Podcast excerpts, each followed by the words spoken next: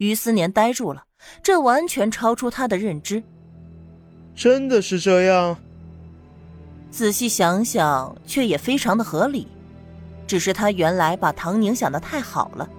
如果唐宁真的是那种得不到就要报复、欺骗了他就要你好看的人，那就完全合理呀。更加重要的一点，傅小晴指出了他和唐宁双方的差距，而这种差距在唐宁单方面对他示好之后，被他选择性的忽略了。就是这样，我为什么要骗你？傅小晴满脸委屈。难道我能得到什么好处？都到了这个时候，你还是相信他，反而怀疑我？于思年的脸上恍惚又出现了刺痛，他想起那天唐宁仇恨的眼神和毫不留情的耳光。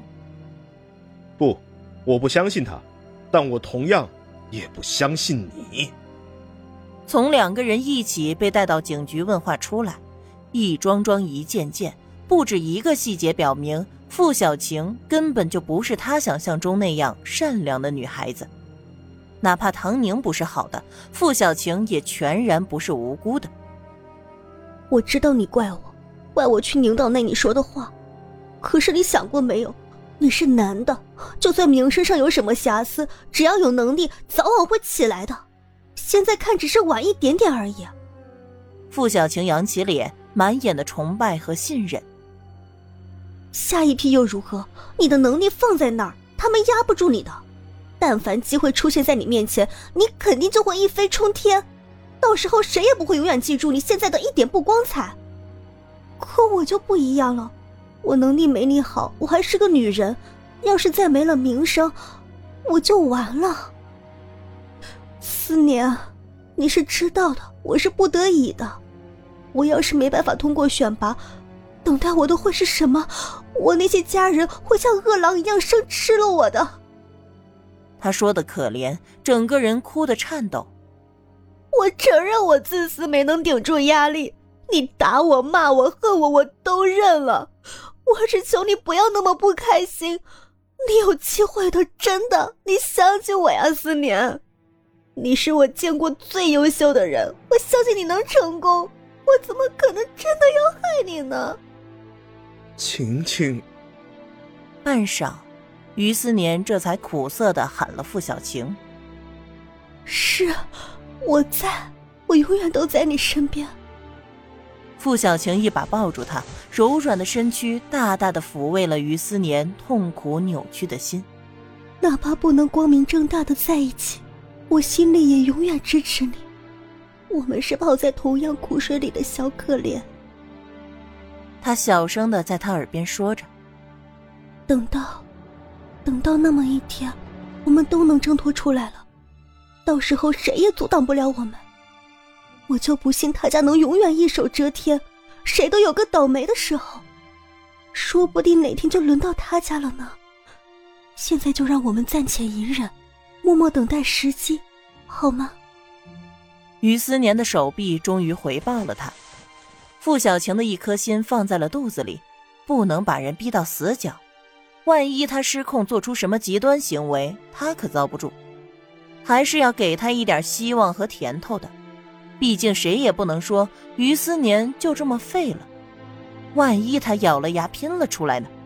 那么这种时候的情谊就显得万分的可贵了。你说的对。于思年依然是恨的。只不过他恨的对象变了，不再是傅小晴，而是那样一个用强权来压迫他、试图打倒他的人。我知道你是不得已，不管你想做什么，放手去做吧。有需要的我来动手，你尽管开口。我们的目标是成功，那些在我们面前阻碍我们的人，总是要付出点代价的。很好，傅小晴的心头狂喜，没想到效果比他想象的还要好。他现在正缺帮手，于思年肯帮忙是最好的了，不必他亲自动手，哪怕被揭露了，也是于思年自己的错。他一个明面上亲自揭发了于思年的人，怎么会还和他同流合污呢？就是苦了你了。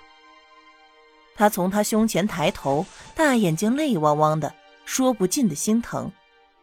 你放心，不管我做什么，还是你听说了什么，我都是为了我们的以后。好，我相信你。于思年红红的眼睛也泛起了潮湿。男儿有泪不轻弹，这会儿也顾不得了。你先想办法把自己选拔过来，我会努力的。得到了自己想要的答案，傅小晴擦了擦眼泪，又整理了一下衣服和头发，这才脚步轻松的离开。或许是男人的眼泪让他相信了对方，又或许是他高估了自己的魅力，认定对方逃不过他的忽悠。总之，走掉的傅小晴如果后背上长了眼睛，就会看到那个被他说服了的男人满眼的阴险狡诈。最后的三天里，唐宁用了百分之一百二的专注力，终于在发挥最好的时候，可以达到前世的优秀水平。结束了最后的训练，吴佳美整个人像是脱了一层皮。